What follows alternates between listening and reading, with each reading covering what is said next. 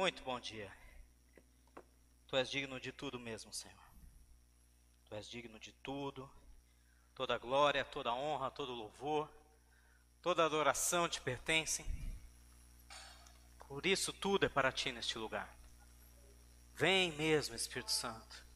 Do mesmo jeito como o Senhor veio neste lugar e está agora ministrando os nossos corações.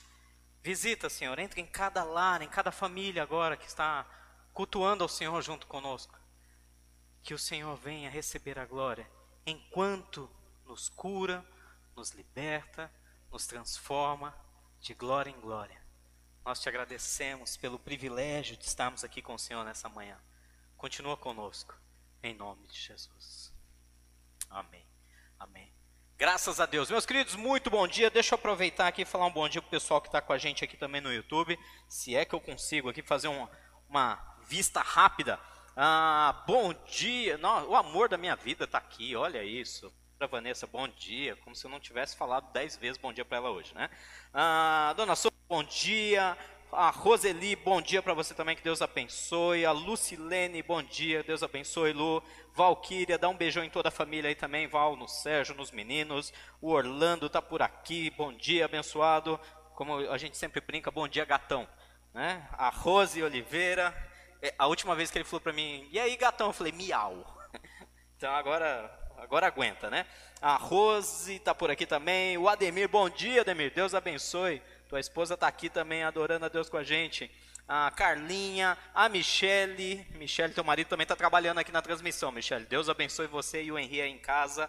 O Pedro. Pedro, um grande abraço aí. Eu não sei se você está em casa ou se está aí cuidando do seu pai, mas dá um abraço para ele para Lourdes também. O Edinho está aqui com a gente também, presbítero Edinho. Tereza Maria. A Gisele. Deus abençoe sua vida. Cuida do gatão aí, G. Ah, quem mais? Deixa eu ver. O André. O André. Logo, logo, vamos continuar morando, hein, André? Estamos na expectativa dessa mudança logo aí, você e da Michele. O Alexandre, o Teuruto Gamer, a Marília. Marília, tô com saudade de você e do Gabriel. A, essa pandemia deixou a gente um pouquinho mais longe aí, mas eu tenho certeza que logo, logo vocês vão estar aqui com a gente, tanto no louvor quanto no trabalho do audiovisual também. A Rose já falei. Solange Justo, bom dia para você. Dá um abração no Moacir e toda a família aí também. Quem mais que eu não falei aqui? A Sara, um beijo para você, Sara, bom dia. Dá um beijo no Augusto e nos meninos aí também. Fabinho, Fabinho, Marina e Diana, beijo para vocês. A Emily tá aqui também, ó, tá aqui, tá aqui falando bom dia. Bom dia, Emily. Você tá aqui cantando, mas também tá aqui a Marcinha também, a Rosa, todo mundo. Agora o pessoal do louvor virou brincadeira, que eles estão aqui, desceram e estão mandando bom dia aqui também. Cê, bom dia para todos vocês, Tiago, bom dia aí, ó, todo mundo do louvor aqui. Muito bom. Ah, tá certo. O pessoal está congregando aqui, está adorando a Deus, não só para servir, mas também para interagir com a igreja. E bom dia também para o Arnaldo, para o Deni e para o Du, que estão aqui também trabalhando com a gente. Deus abençoe todos vocês. Hoje nós vamos falar sobre um tema que eu particularmente me interesso bastante.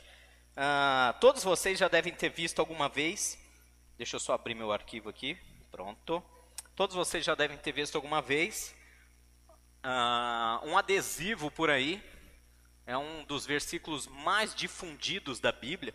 Né? Quando você vê um, um adesivo em algum carro, em algum comércio, e esse adesivo diz exatamente assim: Tudo posso naquele que me fortalece. Sem dúvida, esse versículo é um dos mais difundidos, sabe por quê? Ele está lá em Filipenses 4,13, porque ele traz uma imagem, uma ideia de força, né? O tudo posso, o, o fato de todas as coisas, em algumas traduções vão dizer, todas as coisas eu posso, em Cristo que me fortalece, em Jesus que me fortalece, em Deus que me fortalece. E, e todas essas palavras, quando nós pegamos elas, realmente elas trazem uma ideia de força muito grande. Uma ideia totalmente contrária ao sofrimento. Tudo posso, ou seja, eu posso todas as coisas, já te dá uma ideia de poder em Deus que me fortalece. Já te dá uma ideia de poder e de força. Então esse versículo ele é muito difundido por aí, mas eu ouso dizer o seguinte: eu ouso dizer, e quando eu digo o que eu vou falar agora, não acredito em má fé, não acredito que as pessoas usaram de má fé. Eu acredito que assim como nós, elas de alguma maneira foram enganadas. Mas eu vou ousar dizer, e com ousadia, eu vou afirmar agora, que nós estamos lendo este versículo de maneira errada. um contexto para que ele faça efeito, é necessário que a gente observe tudo aquilo que está em volta. E se nós lançamos uma palavra dessa de tudo posso, a principal ideia que me vem à mente é é um momento de expandir, é um momento de crescer, é um momento de conquistar, é um momento de fazer, de acontecer. Mas o Senhor Jesus ele nos ensina que nós devemos aprender a observar o tempo, observar o que está acontecendo ao nosso redor. E se nós olhamos para a nossa nação especificamente, para tudo aquilo que tem acontecido no mundo, eu ouso dizer que nós estamos no meio de uma crise espiritual, no meio de uma crise sanitária, no meio de uma crise política, no meio de uma crise econômica, no meio de uma crise social. Jesus! Rogério, que pessimismo. Não, não. Nós, se você olhar os dados, Sim, nós temos índices, não estou questionando isso, nós temos índices econômicos maravilhosos no país no último ano. Muita coisa melhorou. O agronegócio está nadando de braçada, não vou questionar isso, isso é ótimo para o nosso país. Mas não vamos nos ater a um ou outro índice. Se a gente olhar o global, nós estamos na crise da crise da crise. É crise sanitária, com crise política, com crise social e com crise econômica nos setores mais inferiores, principalmente no comércio Principalmente você que é comerciante sabe do que eu estou falando, como a pandemia dificultou demais a vida de todos vocês, e principalmente na prestação de alguns serviços. Nós temos prestadores de serviços que estão sem um único contrato desde que a pandemia começou. E por que, que eu estou dizendo isso? Quero que você, antes de mais nada, como igreja, como igreja Aprisco, está aí na tela para você, nós vamos literalmente descrever e declarar os nossos profundos sentimentos por todos aqueles que perderam algum familiar, algum amigo durante essa pandemia.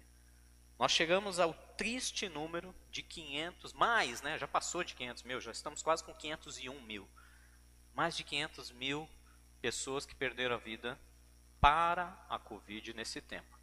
E volto a dizer, não estou questionando se esse número está superdimensionado, porque alguns governantes com isso, tentariam conseguir mais recursos para os seus estados e municípios. E não estou questionando se esse número está subdimensionado, como também alguns afirmam que está faltando notificação e diagnóstico preciso. A questão não é essa. A questão é que nós nunca vimos uma tragédia que ceifasse um número tão grande de vidas na nossa nação em tão pouco espaço de tempo. E nós, como cristãos, nós, como igreja, sinceramente, nós sentimos isso. E nós realmente pedimos nossos sinceros desculpas por todas as vezes que nós somos negligentes.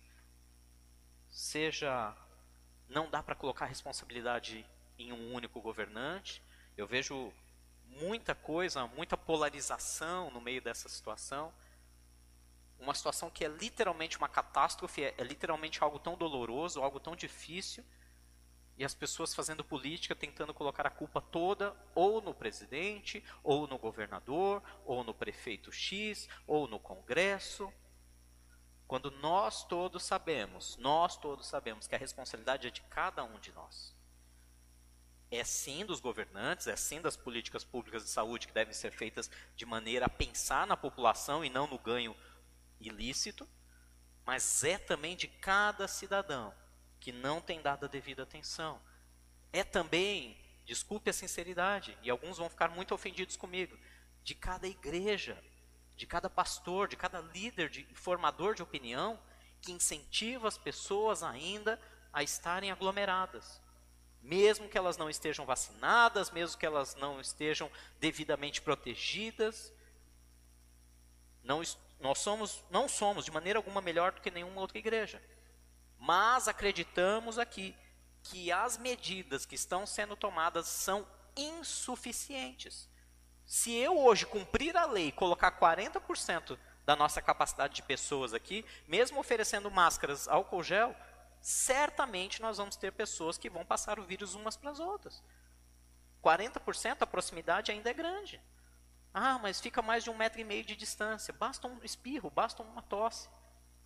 Basta um momento, basta uma coçada no rosto, nos lábios e cumprimentar o outro. Nós sabemos. Então, o que, que nós pedimos como igreja? Primeiro, nós pedimos literalmente perdão por todas as vezes que a igreja, não apenas a Prisco, mas a igreja de Jesus tem sido negligente para com esse fato.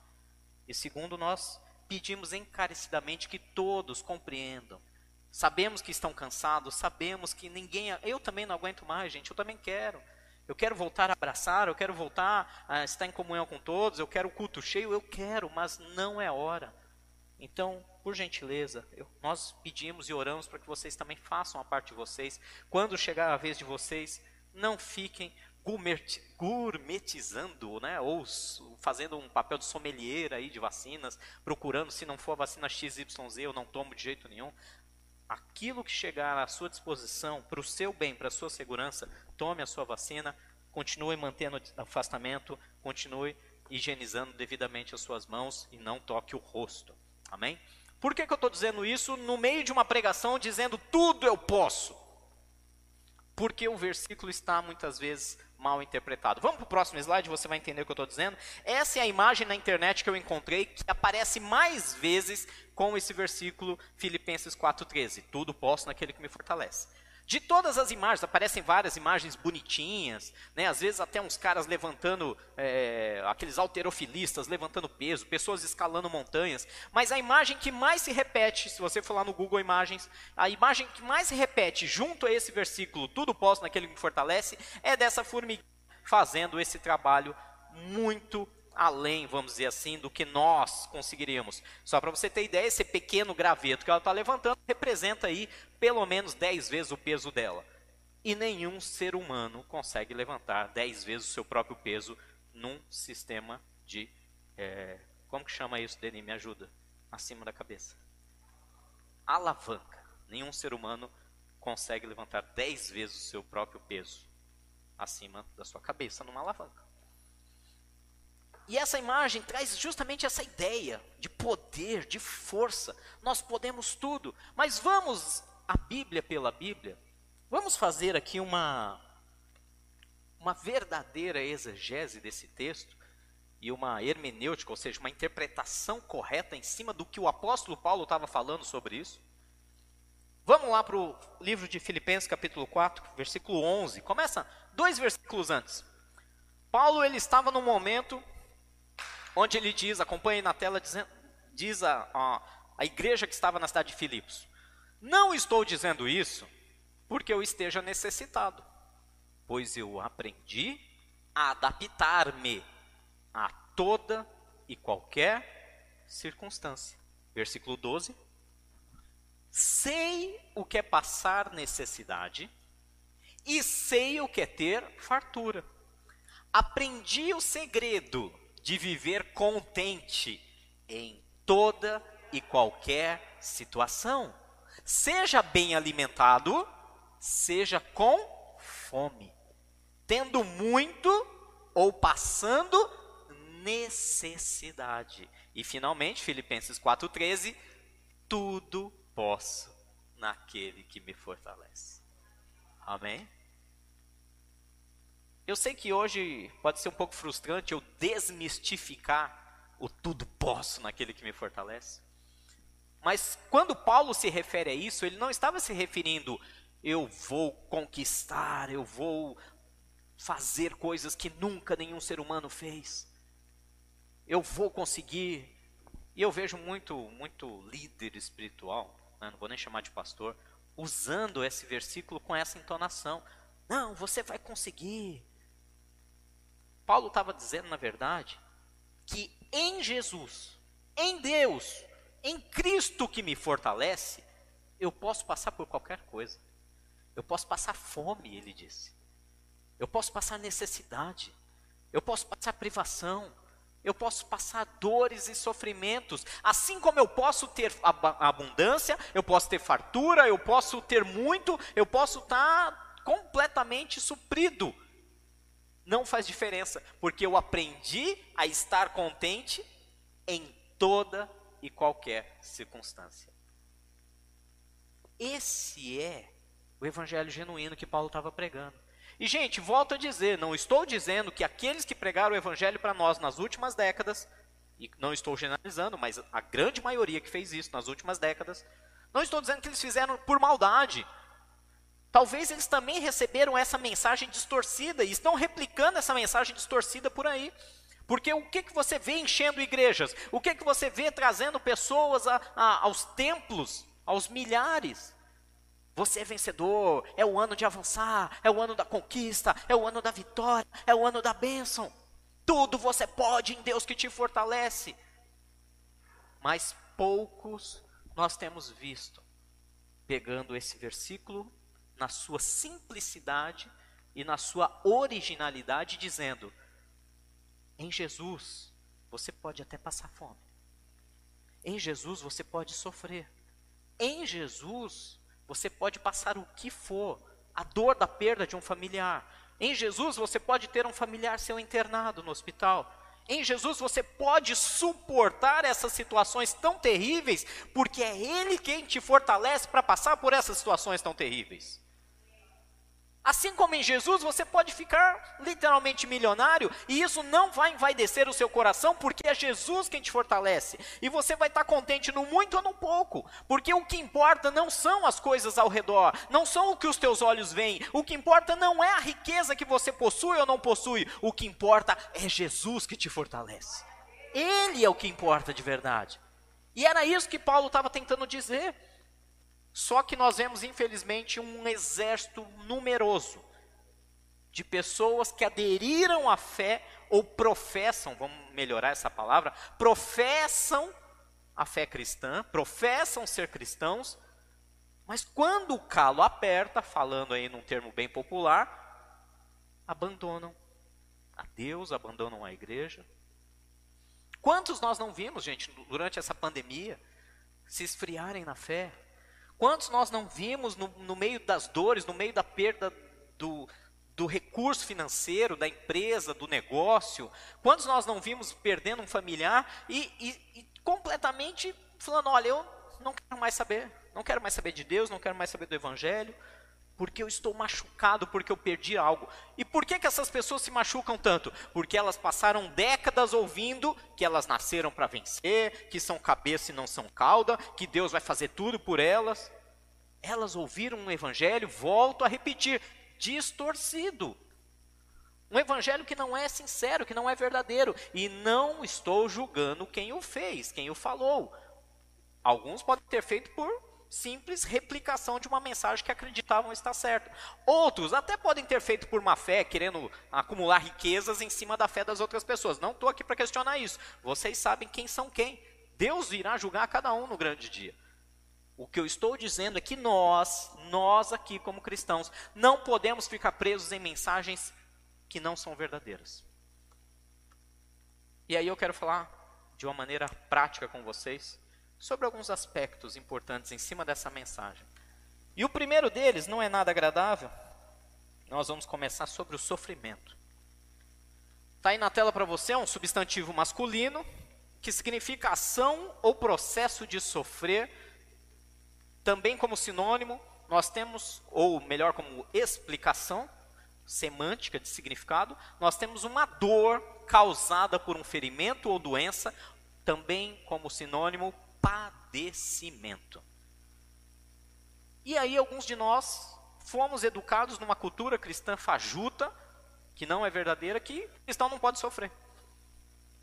Não, cristão não pode ficar doente. Não, você está doente, você está em pecado, hein? Hum, você nunca ouviu algo parecido? Você nunca foi julgado? O que? Você entrou numa disputa, num, sei lá, numa licitação, numa eleição, qualquer coisa. Você não ganhou? Ah, Deus não estava com você, não, hein? Você, alguma coisa tem de errado aí. As pessoas julgam umas às outras pelo sofrimento. Gente, que, que espécie é essa, a espécie humana? Que aponta o dedo e machuca umas às outras, quando o outro ainda está sofrendo. Ah, Rogério, não, isso não acontece. Não, imagina. Lembra Jó? Jó no, perdeu todos os filhos, ficou doente, perdeu todos os bens, quando os amigos chegaram para consolá-lo, qual foi a primeira reação dos amigos? Jó, alguma coisa de errada você fez. Confessa logo o teu pecado para você ser curado. Isso porque eram amigos, hein? Imagina se não fossem. Tudo bem que depois a coisa engrossou, eles bateram boca, Jó ficou bravo. E você vê lá no finalzinho, no capítulo 42, Jó liberando perdão sobre os amigos, orando pelos amigos que o acusavam. E aí Deus vai e transforma a sorte de Jó e lhe dá tudo em dobro. Agora, vamos, se você acha que eu estou falando de Bíblia demais, que, que não tem cabimento, olha para a tua vida. Quantas vezes você não passou por uma situação e alguém apontou o dedo para você? Ih, mas você está orando direito? Você tem certeza? Você está orando? Olha, não sei não, hein? Acho que você não está orando. E você está lá, pele e osso, de tanto jejuar e orar. Mas a pessoa, não. O que? Você ficou doente? Não. Ó, sabe, você não quer confessar nada, não? Não tem nenhum pecado oculto aí? E estou falando dos mais carinhosos, né? Aí tem aqueles que falam pelas costas, hein? Tem coisa de errado aí. Como se o sofrimento não fizesse parte da experiência humana. É, é, meio, é meio estranho que eu vou dizer, talvez para a cabeça de alguns, mas quando Jesus fala lá em João 10, 10, eu, o diabo vem para roubar, matar e destruir. Esse é o papel do diabo, beleza. Mas eu vim, Jesus falando, Jesus veio para te dar vida e uma vida em abundância. Muita gente olha esse versículo também e pensa: pô, vida abundante, o que é vida abundante? Ah, é dinheiro, é saúde, é prosperidade. A tradução mais correta dessa palavra é vida plena. Viver uma vida na sua plenitude. O que é uma vida em plenitude? Uma vida em plenitude, meu querido, minha querida, por mais que você não goste de ouvir isso, não é uma vida só de sorrisos, é uma vida de lágrimas só vive uma vida plena, completa, de todas as experiências humanas possíveis que Deus nos permite viver, aquele que ri e aquele que chora, aquele que vence, aquele que perde, aquele que acorda, aquele que dorme, aquele que fica saudável, aquele que fica enfermo. A plenitude da vida se manifesta em viver toda e qualquer experiência possível de ser vivida. E por mais que a gente não goste de ouvir isso, uma vida plena envolve dor, envolve sofrimento por quê? Eu não vou nem entrar nos outros textos. Paulo fala muito sobre isso lá em Romanos. Que a obra da nossa dor, do nosso sofrimento, gera paciência. Tiago fala a mesma coisa. Que a obra do teu sofrimento gera paciência, a paciência gera fé. E a fé te conduz para a salvação eterna. Existe um porquê, existe uma lógica nesse caminho de Deus. O sofrimento ah, não, Rogério, eu não aceito. Cristão não pode sofrer, cristão não pode ficar doente, cristão não pode ter perda, cristão. É, então, então me explica, Paulo. Me explica Paulo sendo chicoteado, açoitado, preso por anos e, e sendo tendo a sua cabeça decepada por não negar a Cristo e por pregar a Cristo. Me explica a situação de Pedro, que foi crucificado assim como Jesus. O único diferencial que viraram a cruz de ponta cabeça porque ele disse ao morrer que não era digno de morrer da mesma maneira que o mestre dele. Me explica, Tiago, que passou ao fio da espada, literalmente. Me explica os mártires que hoje, apesar de nós estarmos aqui no mundo ocidental e não entendemos, não entrar na nossa cabeça, irmãos e irmãs nossos na fé que estão vivendo agora em países onde o evangelho é proibido e que são diariamente, brutalmente assassinados. Ué, eles não são cristãos? Desculpe a sinceridade, são mais cristãos do que eu. E estão lá passando por sofrimentos, passando fome, passando necessidade. Então, meu irmão, minha irmã, de uma vez por todas, repreenda a Satanás e as suas mentiras que têm trazido um evangelho distorcido dizendo que nós não podemos passar por dores. E aprenda com isso, aprendamos com isso a ter compaixão dos nossos irmãos e irmãs que por algum motivo estão sofrendo, que estão perdendo suas finanças, que estão perdendo seus casamentos no meio dessa confusão, que estão perdendo sua saúde emocional no meio de toda essa maluquice. E agora eu vou entrar, aproveitando que hoje eu estou rasgado aqui, parem de julgar e dizer: não, isso aí é falta de Deus. Está em depressão. Ah, tá com doença emocional, tá tomando remédio para dormir. Ah, isso é falta de Deus, é falta de oração. Misericórdia, irmão, irmã. Para de julgar. Se é falta de oração, ore pelas pessoas, então, ore você.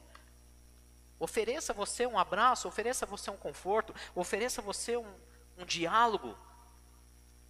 Chama para conversar, chama para tomar um café. Quando eu falo abraço, agora infelizmente é virtual, né?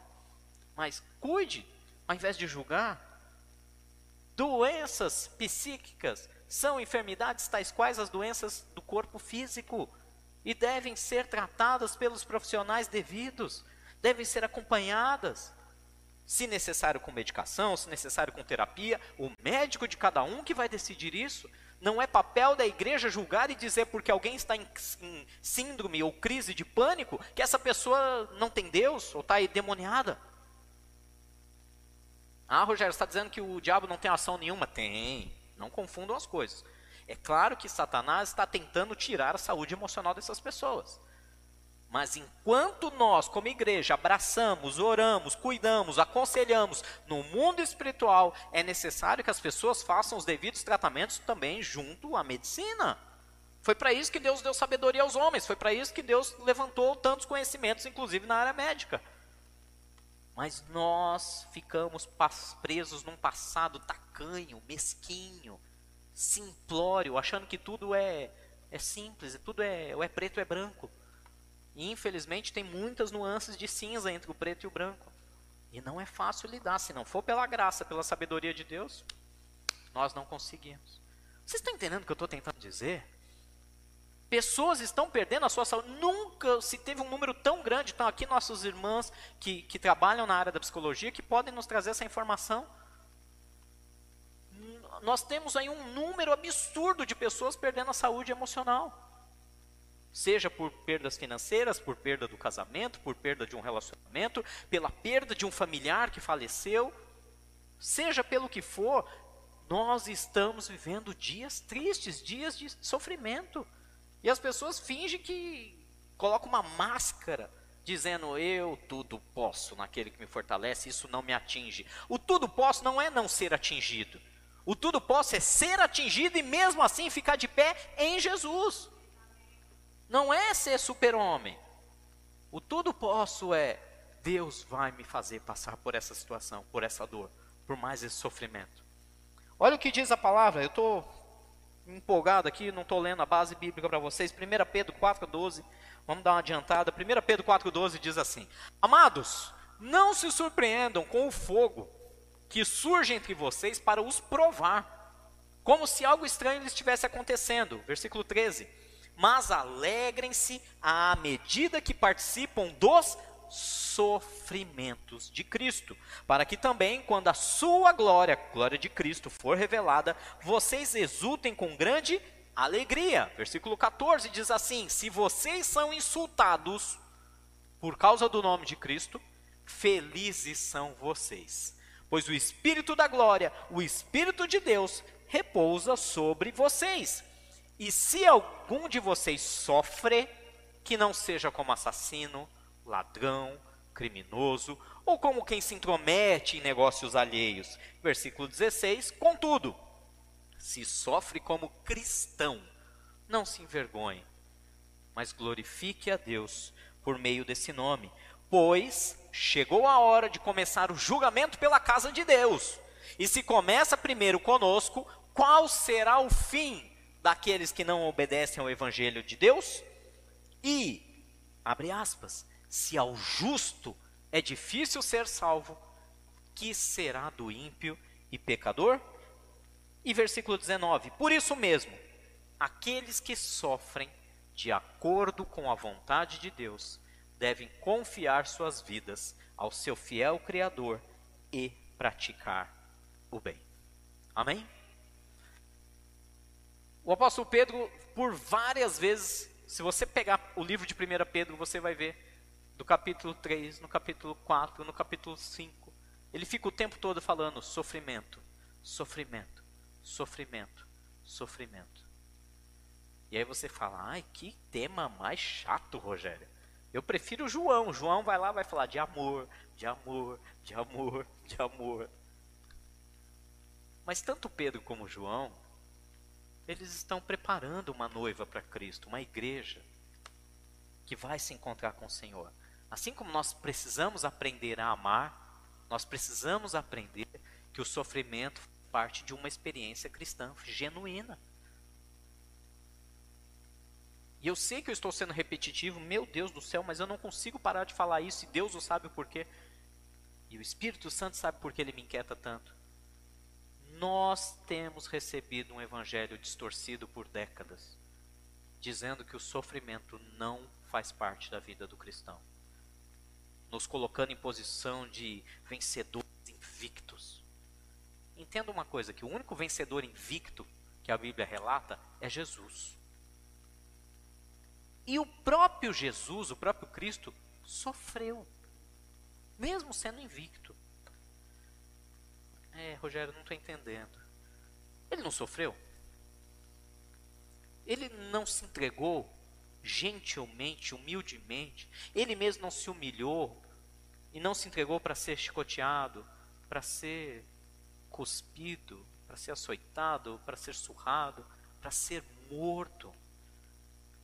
Ele passou por sofrimentos. O livro de Isaías, vê lá no capítulo 53, ele falando que quando olhávamos para ele, não víamos nenhuma formosura. Pelo contrário, nós olhávamos para ele e víamos um homem de dores, que sabe o que é sofrer. E pelo castigo, o castigo que, que veio sobre ele nos traz a paz e nos traz a salvação. O próprio Cristo, que foi vencedor invicto, passou por sofrimento. Porque a, a vitória dele não tinha nada a ver com o dinheiro o quanto ele ganhou ou deixou de ganhar aquele ano. A vitória de Cristo não tinha nada a ver se ele sofreu em seu corpo as marcas dos açoites ou se ele era completamente saudável, se ele conseguia ir todo dia para a academia. A vitória de Cristo não tinha nada a ver com coisas que ficam nesse mundo, que após o nosso espírito deixar o corpo, vão ficar sejam bens, seja o nosso próprio corpo físico. A vitória de Cristo se dava no âmbito do céu e do inferno, da santidade do pecado. E é por isso que ele foi vencedor invicto, porque ele passou a vida inteira aqui nessa terra e ele nunca pecou. Essa foi a vitória verdadeira. Ele venceu a morte, ele venceu o inferno, ele venceu todas as mentiras de Satanás. E por causa de um evangelho distorcido, alguns de nós ainda acreditam que ser vitorioso é ter o maior ganho do ano, como nunca teve antes na conta financeira, poder trocar de carro, de casa, tá só com o casamento, sabe o casamento de comercial de margarina, né? Todo mundo acordando de manhã, dando um bom dia para os passarinhos, para o cachorro, todo mundo na mesa, feliz. Isso é lindo, gente, isso é ótimo. Mas isso não é sinal de vitória. Uma vida verdadeira de um cristão, ele sofre, nem que seja sozinho no quarto, de joelhos diante de Deus. O sofrimento verdadeiro está nisso.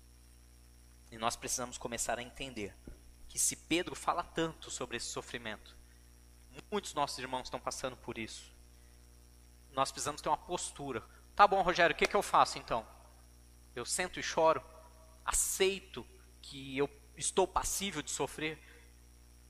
A Bíblia diz para você chorar com os que choram e se alegrar com os que se alegram. Você conhece, você tem acompanhado, você, eu vou voltar no tema que nós estamos falando aqui há meses. Você está em comunhão com a sua igreja? Você está em comunhão com seus irmãos? Você sabe quem são os seus irmãos que perderam emprego nessa pandemia? Você sabe quem são os seus irmãos que perderam familiares? durante essa pandemia? Você sabe quem são os seus irmãos que perderam seus casamentos, seus relacionamentos durante essa pandemia? Você sabe quem são os seus irmãos que estão perdendo a saúde emocional durante essa pandemia? Ah, Rogério, eu não sei, já está difícil aqui, eu tô, tô num casulo. Então fica difícil você se alegrar com os, com os que se alegram e chorar com os que choram. Você precisa conhecer as dores do corpo para poder ajudar a curar o corpo. Isso não, é, não tem nada a ver com, com instituição, com papel de pastor. Isso tem a ver com ser cristão, de abraçar e chorar junto. É disso que nós precisamos fazer. Não é simplesmente, ah, tudo bem, sofrimento, beleza, eu vou ficar chorando aqui em depressão. Não, se está em depressão, procure ajuda médica e procure ajuda de um irmão em Cristo que possa, junto com você, te fortalecer. Agora, se você não está passando por nenhum sofrimento, ah, meu irmão, glorifique muito a Deus. muito, muito, muito, porque graças a Deus você está nessa situação, porque muitos ainda estão sofrendo. E você pode ter um papel fundamental abraçando e chorando com os que choram. Existe uma postura, não vou ficar aqui só nessa coisa melancólica, né? Mas existe uma postura que nós, todos nós podemos tomar frente ao sofrimento. E essa palavra se chama resistência. Está lá aí para você na tela. Resistência também é um substantivo feminino, que significa o ato ou efeito de resistir. Olha que legal essa segunda definição. Recusa de submissão à vontade de outrem. Oposição. Terceira definição: tendência para suportar dificuldades, como doenças, fome, grandes esforços. E por que, que eu falo de resistência? Porque, vou só recapitular, três coisinhas que nós temos que entender e abraçar como vida cristã. O sofrimento é um, não podemos ignorar e achar que somos imunes, que não, não serve para mim, não. O sofrimento é para o cristão também. E eu ouso dizer aqui com muita veemência: o cristão que não sabe o que é o sofrimento, talvez não está sendo cristão direito. Porque se você realmente ama Cristo, você sofre, pode não ser pelas suas dores, mas você pelo menos se compadece e sofre com as, dor, as dores dos seus irmãos. O segundo ponto que nós temos que abraçar é justamente a resistência. Por quê? Porque se você abrir comigo lá em 1 Pedro, capítulo 5, versículo 8, você vai ver a ordem de resistência que Deus nos ensina. Acompanha comigo, diz assim: Sejam sóbrios e vigiem. O diabo, o inimigo de vocês, anda ao redor como um leão, rugindo e procurando a quem possa devorar. Resistam-lhe. Olha a ordem, está no imperativo. Resistam-lhe. A quem? Ao diabo. Resistam a Satanás permanecendo firmes na fé, sabendo que os irmãos que vocês têm em todo o mundo estão passando pelos mesmos sofrimentos. E versículo 10, para encerrar. O Deus de toda graça, encerrar esse trecho, o Deus de toda graça, que o chamou para a sua glória eterna em Cristo Jesus, depois de terem o quê? Sofrido. Quanto tempo? Pela eternidade? Não, durante pouco de tempo os restaurará, os confirmará, lhes dará forças e os porá sobre firmes alicerces. Amém? Olha que interessante. Já vamos para o próximo também, Apocalipse 2,10 fala algo muito parecido. Não tenha medo do que você está prestes a sofrer. Saibam que o diabo lançará alguns de vocês na prisão para prová-los, e vocês sofrerão perseguição durante dez dias. Seja fiel até a morte, e eu lhe darei a coroa da vida. Amém. Até aí.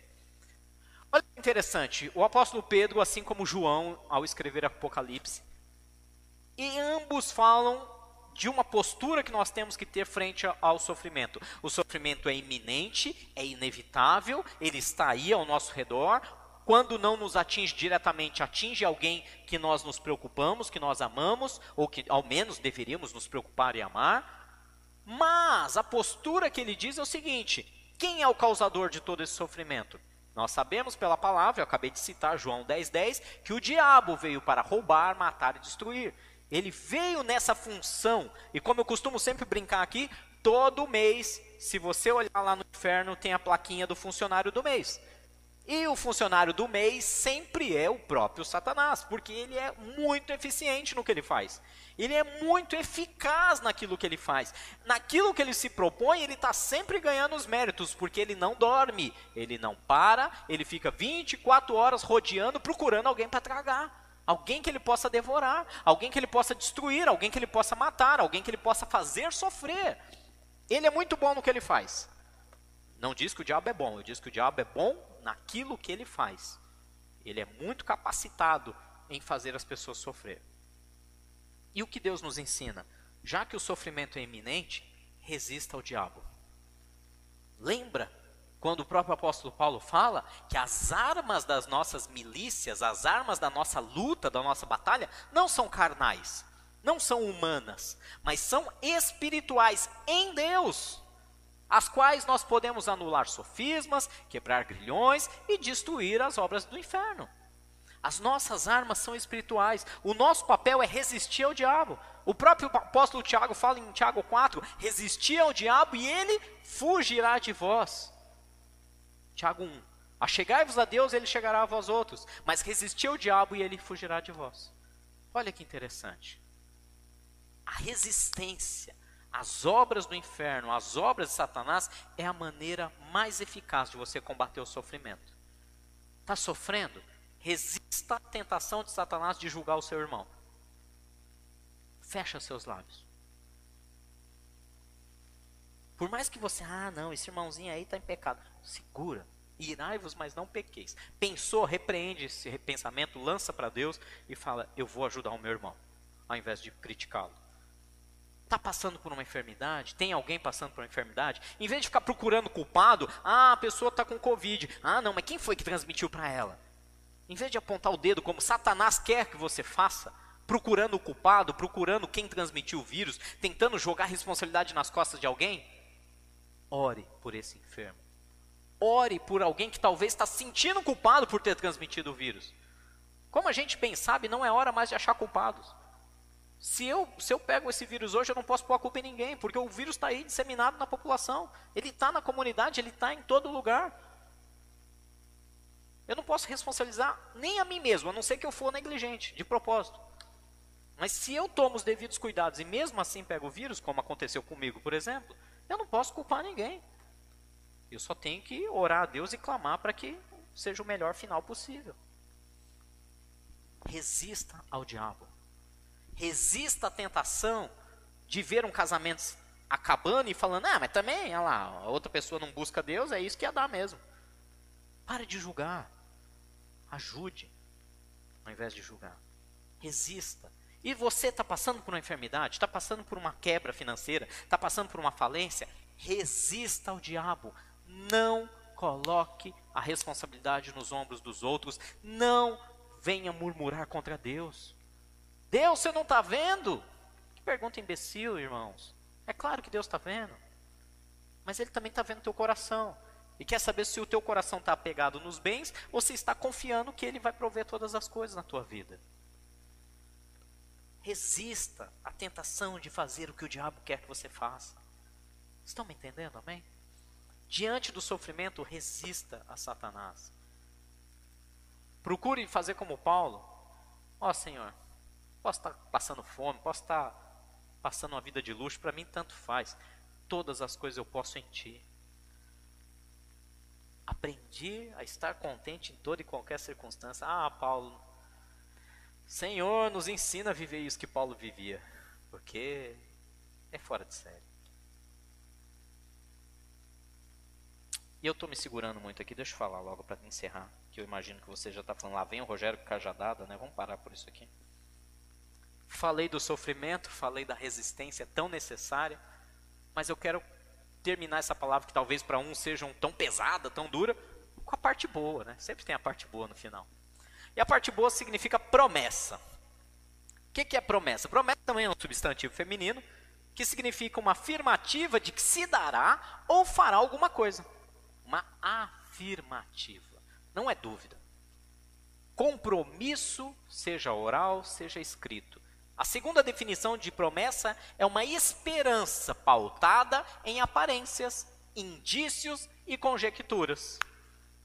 E aí eu vou te dizer o seguinte: nós cristãos vivemos por uma promessa de alguém que não mente, de alguém que não falha, de alguém que é imutável e de alguém que já deu inúmeros sinais, inúmeros sinais, aparências, indícios, conjecturas, para que a gente possa continuar crendo na promessa dele. Nós vivemos baseados na promessa de Deus. E se você entende o sofrimento, se você se dispõe a resistir ao diabo e todas as tentações de você se portar de maneira indevida frente ao seu ou sofrimento alheio, eu quero te dizer que você tem uma promessa. Vamos lá comigo no livro de Romanos, capítulo 8. Romanos, capítulo 8, fala também sobre sofrimento. Mas esse texto é poderoso. Se você puder, pega na tua casa depois Romanos, capítulo 8 e lê ele inteirinho. Usa ele como devocional durante a sua semana. Romanos capítulo 8, versículo 18. Nós vamos ler o 18 e depois o 28 e 29. Diz assim: Considero que os nossos sofrimentos atuais não podem ser comparados com a glória que em nós será revelada. E o versículo 38, 38 e 39, não 28 e 29, perdão.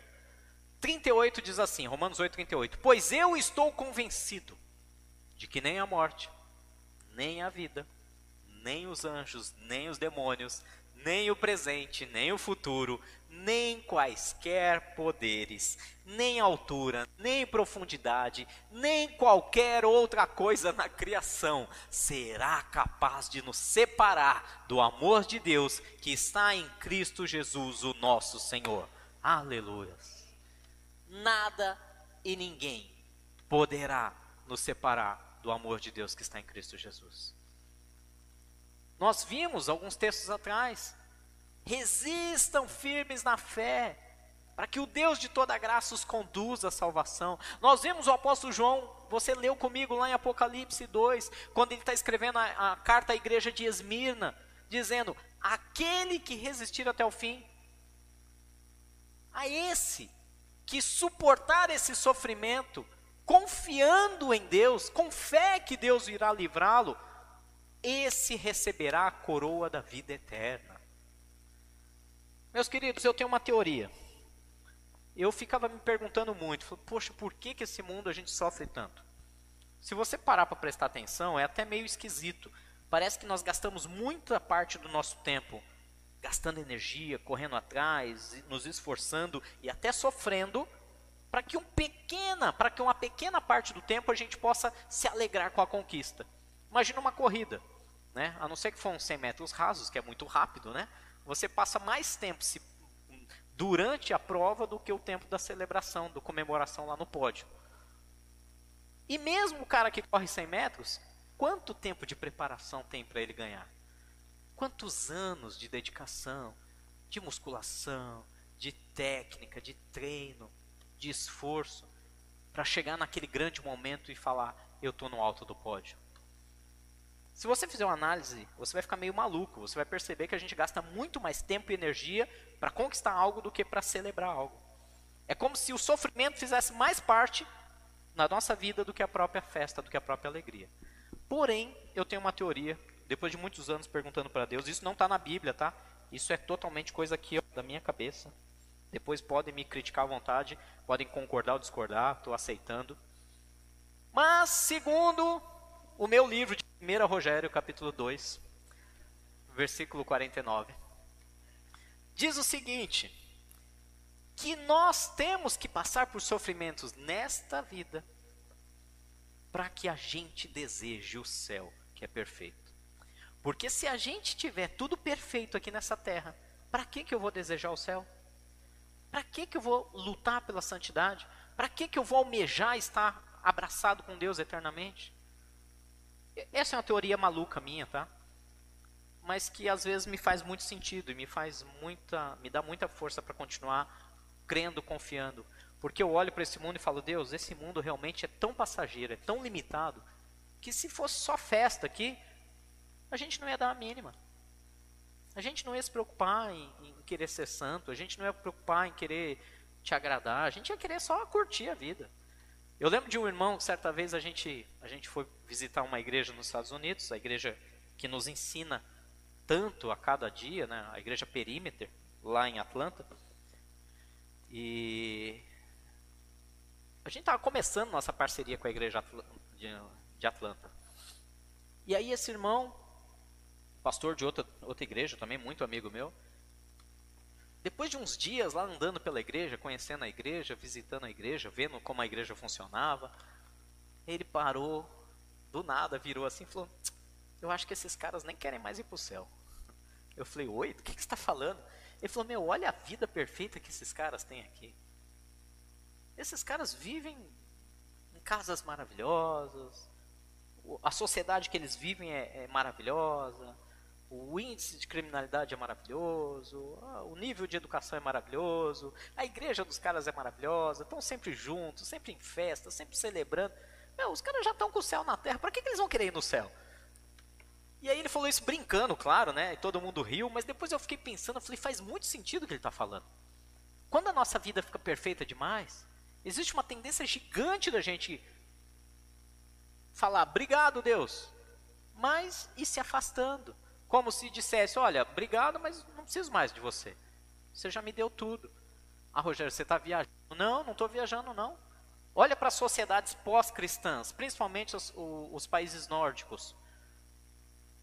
Olha para o que está acontecendo com a Europa.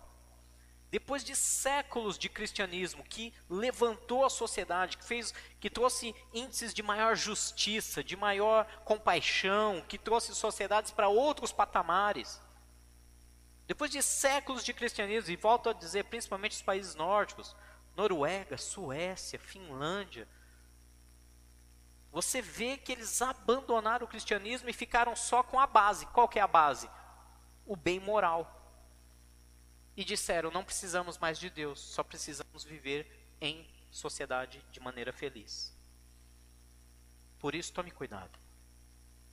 A ausência do sofrimento pode te levar muito rapidamente para longe de Deus.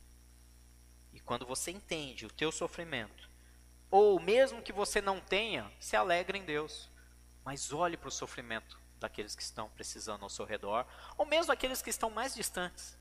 Você pode fazer alguma coisa.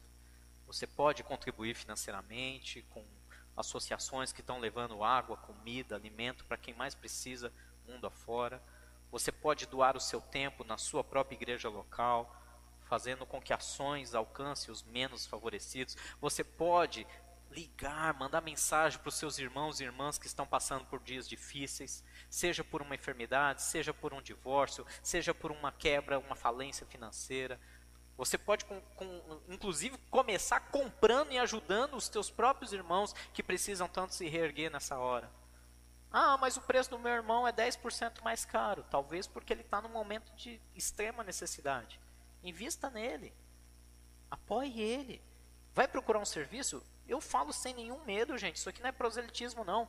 Faça com aqueles que são os seus irmãos na fé. Ajude-os a se levantar. Dê preferência a eles.